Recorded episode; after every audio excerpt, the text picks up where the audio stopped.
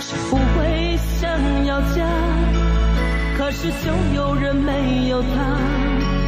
走走走！投资买卖房产没有想象中那么难。每逢星期五早上十一点，有内容房地产在说，让你全面搞懂房地产。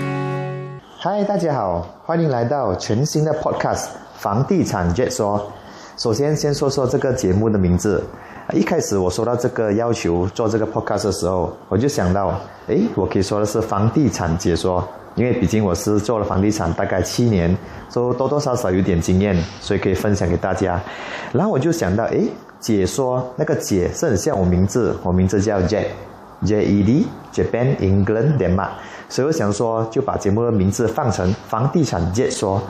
在还没正式开始今天的 podcast 之前，这里先做个小小的 disclaimer 啊，我今天所 sharing 的未必是一百八千准确，但是我会尽我所能，把我所知道的，把我所收集的资料收 sharing 给大家，说可以作为大家的参考。好的，来到我们的第一集科普房地产，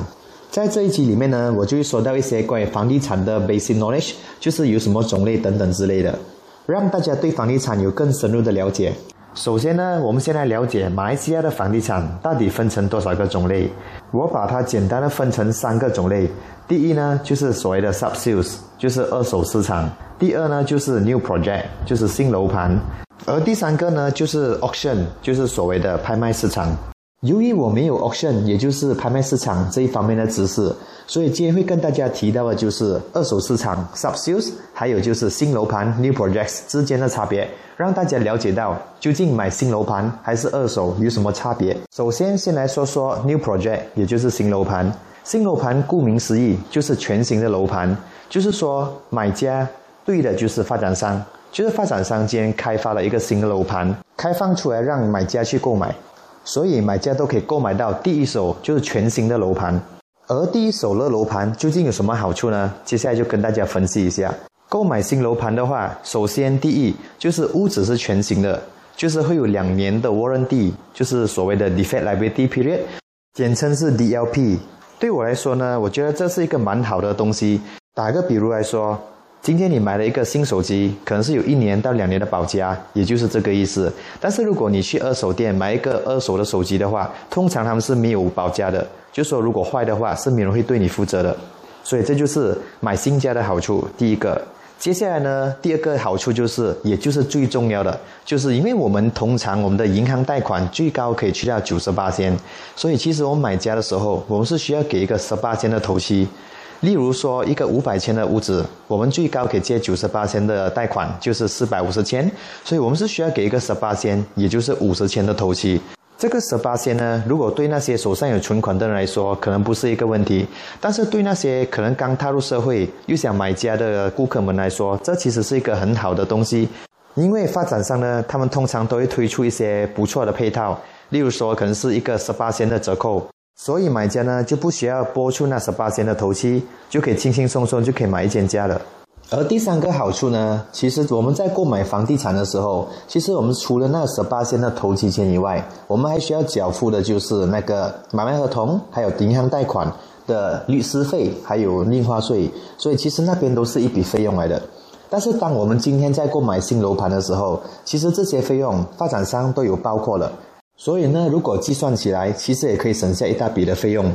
而第四呢，其实很多发展商他现在都有推出一些不错的配套，就是可能有送一些家私啊、电器等等之类的，所以在那边也可以省下一大笔的费用。所以听到上面种种的好处来说，其实就是买新楼盘就是可以省下一大笔的费用，所以不需要拿那么多的投机钱出来买减价，所以这是最大最大的好处。相信很多刚刚出来社会或者是薪水不太高的人都会选择买新楼盘，因为这是一个可以省下一大笔资金的一个方法。而且最重要就是新楼盘通常它刚推出的话，也许 for 一个公寓来说，可能需要一个四到五年的建筑时间。所以说新楼盘也是其实蛮适合那些不是急着要搬进去的买家。而在这几年的建筑期间，如果他们的工作表现好的话，也许会有起薪。所以，当他们拿锁匙的时候，也许是几年过后，他们的薪水可能是有升了一些，所以对他们来说不会造成一个很大的负担。所以，买家们是会有一个时间和心理准备。如果他买的是一个新楼盘的话，再来，如果从一个投资者的角度来看，如果今天他买的是一个全新的楼盘，因为他买在这个时段，可能价钱还不是到太高，也许起好后，可能是四五年后，那个附近如果有什么新的发展的话，会带动这边的经济，带动这边的价钱，到时候他们再转卖的话，就有更高的增值空间。所以说，新楼盘来说呢，它不只是会 target 到那些第一次买家或者是买自住的人。其实对投资者来说也是一个蛮不错的选择。听起来买新楼盘好像蛮不错，对吧？如果你们问我买新楼盘又有什么弱点呢？如果非要说的话，我可以说的就是新楼盘来说，它的价钱是 fixed 的，所以通常都没有讨论的余地。除非发展商为了刺激那个销量，他可能放更多的配套出来。不过这个也是可遇不可求的，尤其是那些销售量不错的楼盘。发展商更没有理由把那个价钱降低，或者是推出更好的配套。所以说呢，买新楼盘和二手房屋都有它的利与弊。接下来就要告诉大家关于二手房屋了。说到二手房屋呢，其实它和新楼盘可以说是一个跷跷板。就我的好处就是你的坏处，你的坏处就是我的好处。为什么这么说呢？该我们说到新楼盘，我们是不需要花一大笔的费用，所以大总来说的话。旧楼盘就是二手市场，就是需要花一大笔的费用。为什么这么说呢？因为如果今天我买的是新楼盘的话，我们对的是发展商，所以发展商为了刺激那个销售量，他可以做任何配套出来。但是今天如果我买的是二手的话，我们对的是屋主，也就是我们普遍常说的 owner。所以今天 owner 要卖什么价钱呢？当然是取决于他心中的数字。但是买二手房屋呢，就有一个好处，就是那个价钱是可以谈的。以我的经验来说，通常成交那个数额通常都是一个中间点，而那个中间点呢，就是 owner 和买家双方都赞成的一个价钱。当然，二手的买家要注意的是一个事情，就是当那个价钱在谈这一般的时候，也许会有另外一个买家可以提出更高的 offer，更高的价钱。那么理所当然，屋主当然是会把那个屋子卖给那个人。所以，如果这个买家对那个屋子真的是很有兴趣的话，而且价钱又可以接受的话，就是时候下定了，以免把心爱的房屋拱手让给别人。所以其实说起来，买二手房屋还蛮刺激一下的。如果那个房屋是很多人在看着，很多人都想买的话，尤其是如果那个房屋是 below market price 的话，就是比市场上价钱更加稍微低一些的话，会变得特别的抢手。物以稀为贵嘛，稀有的东西当然是特别多人想要的。而对我而言呢，二手房屋最大的好处莫过于是可以早一点搬进去，就不需要像新楼盘那样要等几年的时间，所以它是蛮适合那些急着要搬进去的人。比如说是像是那些刚刚结婚想要找一些比较快起好的屋子的话，那么二手房屋就可能比较适合，前提是要准备一大笔的资金。而且二手房屋来说呢，其实当你购买的时候，你要看下来的那个 condition，就是它状况。也许那个如果是照顾到很好的话，那恭喜你。但是如果那个状况是蛮不好的，就是可能是已经是有点烂的话，那么你就花另外一笔钱去装修了。所以这些都是要我们自己去计算好的自己的预算。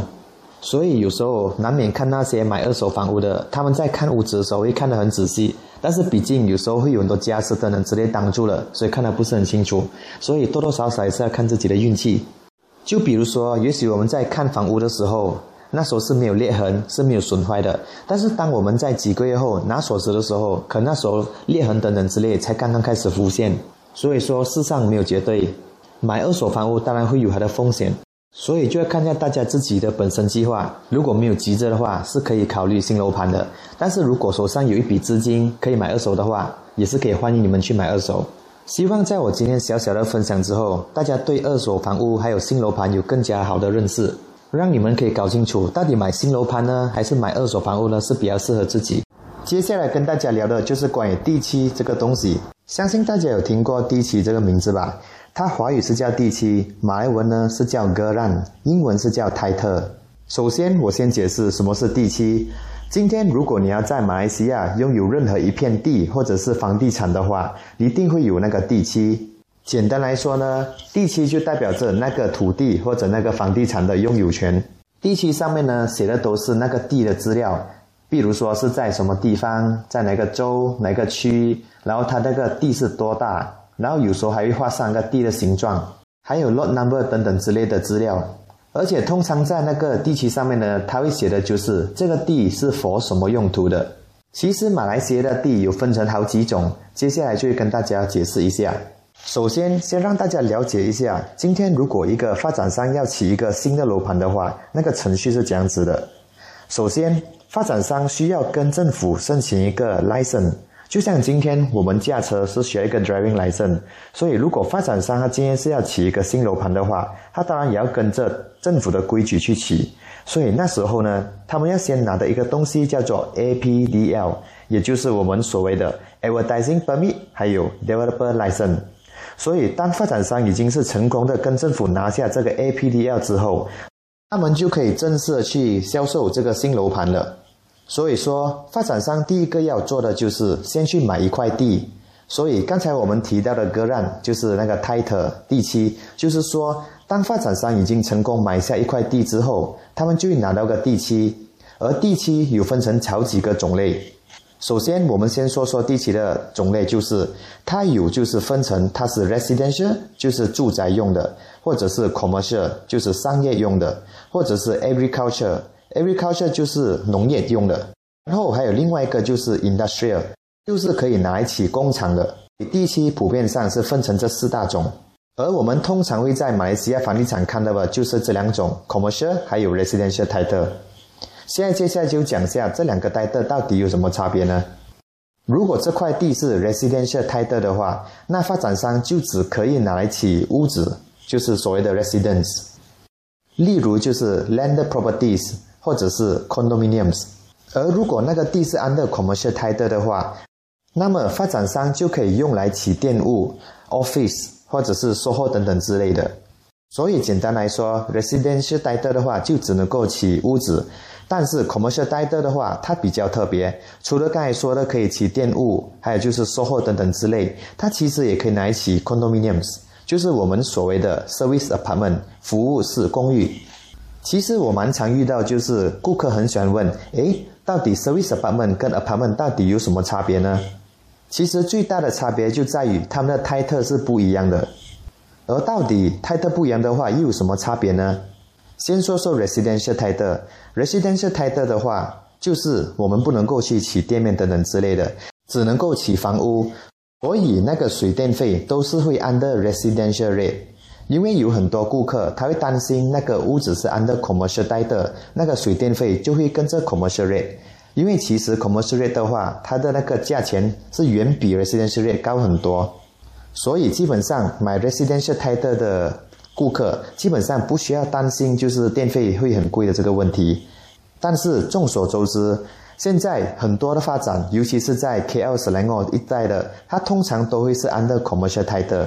所以买家通常会担心，诶，如果按照 commercial 贷的话，那水电费不是很贵吗？啊，幸好马来西亚有一个法律是叫做 HDA Housing Development Act，就是说，今天虽然你买的公寓可能是服务式公寓，就是说它的 land title 是 commercial title，啊，所以水电费可能会受影响。就是变成比较贵，但是因为我们是 protected under 这个 HDA，所以说今天那个电费还是会跟着 residential rate，只是水费呢就会跟着 commercial rate。但是这个也许是一个小问题而已，因为其实我们都懂电费会比较高。可是花上几十块到百多块以上，看大家的用量。但是水费来说的话，其实即使是跟着 commercial rate，一个月来说，如果普通那么样子用，也通常不会超过一百块，所以这不是一个大问题。所以最重要是电费是 under residential rate。所以说购买 commercial title 的 condominium，大家不会担心。接下来要说到的，也许是大家每次想到房地产都一定会听到的，就是所谓的 freehold 还是 leasehold。Freehold 呢，华语是叫永久地契，而 Leasehold 呢，就是别人通常会说的，就是九十九年。刚才我们有提到地契，对不对？其实地契呢，除了分 Freehold 还是 Leasehold，其实还有分的另外两个，是叫 Malay Reserve Land 或者是 Bumi Reserve Land。如果地契上面有写着是 Bumi Reserve Land 的话，就是说这个土地只可以卖给 Bumi 啊。然后如果是 Malay Reserve Land 的话，就只可以卖给 Malay。讲到这边，也许有些人对 Malay 跟 Bumi 有些混淆，所以我就大概讲一下。Malay 的话就是马来人，然后 Bumi 的话就是土族，所以可以说的就是 Malay 一定是 Bumi，就是马来人一定是土族，但是土族未必是马来人。为什么呢？因为其实，在沙巴、沙拉瓦，其实蛮多的，就是我们所谓的土族，他们其实不是马来人，但是他们是属于布密。而布密呢，他们在购买房地产的时候，政府会津贴一些 discount，但是这个只可以 apply 在那个新楼盘，因为二手的话是没有那个所谓的布密 rebate 的。好的，我们再把焦点转回去 freehold 跟 leasehold。相信如果大家在讲这房地产的时候，freehold 和 leasehold 这两个字不陌生吧？因为 freehold 和 leasehold 就代表着那个土地的代的，它是 freehold 呢还是 leasehold？leasehold 其实有分成两种，一种是九十九年是最普遍的，然后另外一种多数是出现在土地方面的，它是九百九十九年。先讲 freehold，freehold 来说的话，就是那个地契是永久的，所以华语每次叫它永久地契。所以 freehold 呢，它其实不需要去 renew 的。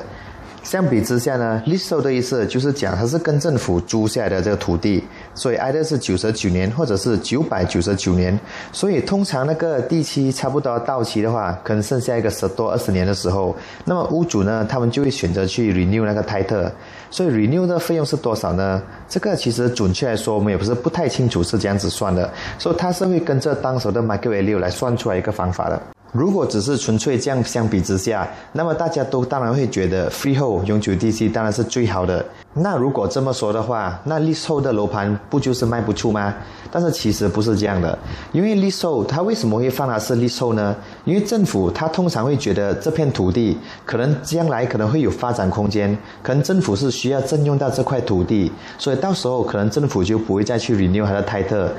就可能政府要把那块地收回来，作为国家发展之类的用途。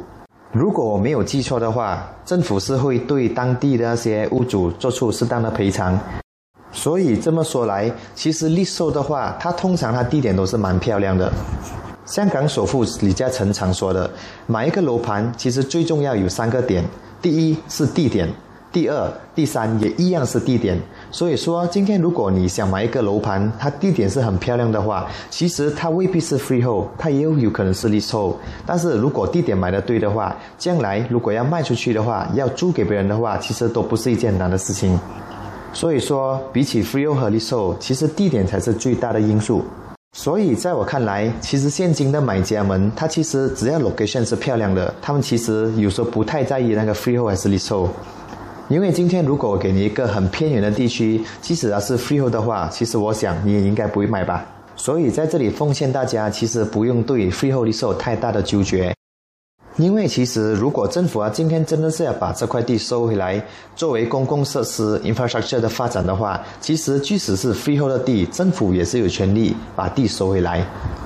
当然也是一样，会做出适当的赔偿。说完 freehold 的售之后，其实那个泰特地契也是有分是 bumi 或者是 non bumi。所以今天如果这个单位它是有一个 bumi 一个土族来买的话，所以它就变成是 bumi lot。而如果是那非土族 non bumi 来买的话，它就会属于是 non bumi lot。那么 bumi lot 又有什么差别呢？因为通常如果是 bumi 在买一个新楼盘的时候，那政府它是会给 certain 的 rebates。如果在吉隆坡的地区，通常是五八千左右。而如果是在雪兰莪地区呢，通常是七八千到十八千，这个 rebate 是由政府给出来的。在这里要补充一点小常识，如果今天你是 freehold title 的话。那么，不管是不密还是 non 不密买的话，它 in future 如果要卖出去是没有问题的，其实它要卖给不密或者 non 不密都没问题。但是今天如果这个是 leasehold land 的话，而你是不密，所以如果你要卖给不密是没问题的。但是如果你要转卖给 non 不密的话，它就需要经过 land office，而未必是会批的，会有相当的难度。所以要说到 freehold 和 leasehold 的一个差别的话，就是 freehold bumi lot 比起 leasehold bumi lot，它会有更大的优势，因为它是可以转售给 bumi 和 non bumi 都没问题的。而如果今天你是 non bumi 的话，这样就无论你买的地是 freehold 还是 leasehold，将来你要转售给 bumi 或者 non bumi 都没问题。接下来要说到就是，其实地契有分成三种，也就是 master title、individual title 还有 strata title。之前有说到，就是当发展商买下这块地的时候，那个地契呢，它是属于 master title，意思就是说呢，那个地还是属于发展商的。打个比如，今天发展商在这块土地上面起了一百间屋子，所以当屋子起好之后，发展商是有义务要把这个土地分割给位每一位的屋主，因为其实这个土地是属于每一个屋主的，所以当发展商分割的时候，它是有两种的 title，第一个就是 individual title，第二个呢就是 strata title。先说说 individual title。individual title 呢，通常会出现在就是 landed properties，也就是我们所谓的排屋。它的意思就是说呢，在这块土地上面只有你这间，所以它是属于 individual title。然后 strata title 呢，就是分层地区，意思就是说呢，这块土地上面是有很多层不同的屋主，所以通常 condominiums 就会是沙滩台的。但是大家知道吗？除了 condominium 以外，其实 landed properties 也是会出现 s t r t i t l 的。今天就来告诉大家，individual title 跟 s t r a t i t l 到底有什么不同。它其实也是像跷跷板这样，你的好处就是我的弱点，我的弱点就是你的好处。首先，先说说 individual title。如果今天你买的是 individual title 的话，其实你是不需要给管理费的。所以大家可以看到市场上有很多 land properties，他们都是没有缴付那个 maintenance fee 的。而我们看到很多 land properties，尤其是那些是 gated and guarded，就是他们有雇佣 security guards。由于雇佣 security guards 是需要花费的，所以通常居民们都是有缴付那个 security fees，但是这不是所谓的 maintenance fee。因为 strata title 的话呢，它就是一定要缴付那个 maintenance fee 的，这是规矩来的。因为当顾客在签买卖合同的时候，他们有签一个是叫 DMC（Deed of Mutual Convenience），里面有说到就是一定要缴付 maintenance，这个是他们的责任。而 individual title 的第二个特点呢，就是他们通常是可以去装修他们的屋子，可以去油不同的气，所以在装修方面呢是比较宽松、比较容易一点。当然，有时候还是需要向当地的 Dewan Bandaraya 去申请，尤其是如果他们要 extend 的话。而 strata title 呢，就是说他们是不能够随意改变那个屋子的外观，所以大家看到 condominium 的话，他们都不能够随意去油漆或者是 extend 他们的 balcony 等等之类的，因为那个是犯法的。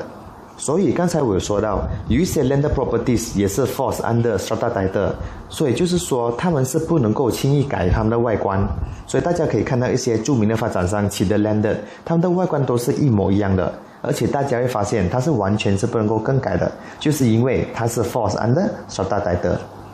所以来总结一下，individual title 呢，就是它可以去装修屋子、更改外观，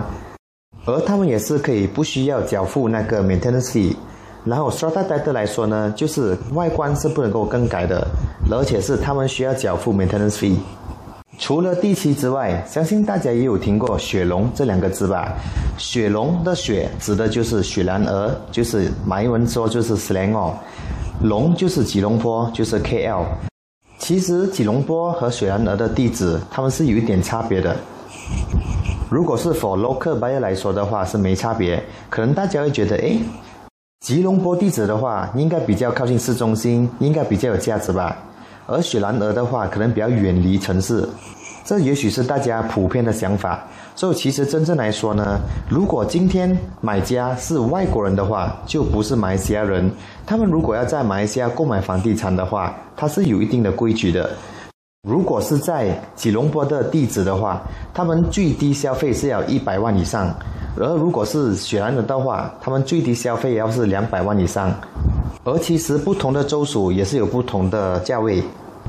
但这只是 applicable for 外国人，本地人的话是没问题的，是没有任何的限制的。但是有些人可能问：诶，我现在已经放弃了马来西亚的国际，我已经是新加坡人了，那样我买的话是以马来西亚还是非马来西亚人的方式呢？答案就是是以非马来西亚人的方式。所以简单来说，我们是以国际为准，就是我们的 nationality。今天，如果你在新加坡，你是拥有 PR（Permanent Residence），但是你的国际还是马来西亚的话，那么如果你购买马来西亚的房产的时候，那是没有任何的限制的。接下来要跟大家讲讲啊，就是在房地产每次会听到的字眼，其中一个就是 RPGT，RPGT 的拉长就是 Real Property Gain Tax。RPGT 呢，它是一个税务来的。它就是说，如果你在买了你这房地产的日期，就是那个 S M P 的日期之后，如果在多少多少年里面，如果你卖了你的房地产的话，而且是你有赚钱的话，那么政府是会有抽税的。许多人会以为，他今天买了这个房地产是五百千，然后他将来卖的时候可能卖一个八百千。这样政府抽的税是从八百千的多少八千来算，其实不是这样算的，因为其实八百千不是净赚，是他售卖的价钱，所以我们算的是他净赚，也就是说八百千减掉五百千，净赚三百千，然后我们再来扣除那些律师费等等之类，尤其是两百多千，所以那个 percentage 就是从这边算的，从这两百多千。RPGT 的年份讲子计算呢，它是从你的购买的日期，就是大家看看那个 S&P 买卖合同上面的日期，从那天算起。如果你从那个日期开始的三年里面转售这个 property 的话，然后如果你净赚是一百千的话，这样政府就会抽三十八千，也就是三十千。如果是从那个日期开始第四年你卖的话，这样那个政府抽的 RPGT 的 tax 就会是二十八仙，然后如果是第五年的话，就会是十五八仙，然后如果是超过五年的话，根据马来西亚最新的 budget 二零二二，如果是二零二二年开始你卖的屋子，如果你有中 RPGT tax 的话，那么你被抽的将会是零八仙。如果是超过五年的话，而如果还是一样是五年之内的话，就跟着我刚才所说的那个数字去计算。也就是一到三年是三十八仙 of 你的净赚，第四年是二十八仙，第五年是十五八仙，所以建议大家最好是等五年之后，那就是零八仙了，就是你赚多少钱，政府都不会抽税。其实有一种情况是你不会被抽税的，就是当你的卖价跟你的买价是一样的话，那么看起来就是没有净赚，这样的话就不会中 RPGT。所以说，不论是你买了那屋子的一年之后，还是两年之后，还是三年之后，只要你的卖价跟你的买价是一样的话，政府就不会抽任何的 IPGT。那么大家就有一个疑问：诶，为什么我要卖回一样价钱呢？那不是没有赚吗？所以其实，如果你今天买的是一个新楼盘，也许你的大价可能是五百千。但是因为发展商是有给折扣，可能 example 可能扣一个十八千，所以你真正买的价钱其实是四百五十千。所以三年之后，可能说你急着要把这个屋子卖掉，所以其实如果你卖回五百千的话，这样子看的话，其实买的价钱跟卖价钱都是一样，所以政府是没有抽任何钱的。但是其实你已经赚了那十八千的差价，因为当年你买的时候，发展商是有给你回扣的。好的，另外一个我们常会听到的就是朱盖丹纳还有朱盖宾度，其实他们两个都有另外一个名字。朱盖丹纳就是土地税，它其实有另外一个英文名是叫 c r e Rent，而朱盖宾度呢，另外一个名字是叫朱盖达修兰。而这两个又有什么差别呢？朱盖丹纳土地税是政府州政府向每一个土地所抽的一个税，而门牌税呢是缴付给地方政府。用来就是装修或者是维修附近的那些 infrastructure，所以这两个都是务必要给的。朱盖丹啊土地税呢是一年给一次，而朱盖达修让门牌税呢就是半年给一次。随着科技的发达，其实今时今日我们已经不需要再上门去还这些费用了。其实我们可以在 online 上网就可以去还了，所以是非常的方便。而如果你问到那个费用是怎么算的，所以大概给大家了解一下。土地税的话呢，是跟着我们的那屋子房产的大小而定的，所以屋子越大，租盖单呢就越高，而租盖冰度呢，则是随着那个地区的那个 rent rate 来算的，它是有一个方式算的，是有点复杂，所以我自己就不多说。简单来说，就是要给就对了。好的，今天就先聊到这。那那那，是不是听得津津有味、意犹未尽嘞？那就赶快关注 h o n On 的 Facebook，让你看得够、听得爽，有内容就是那把对的声音。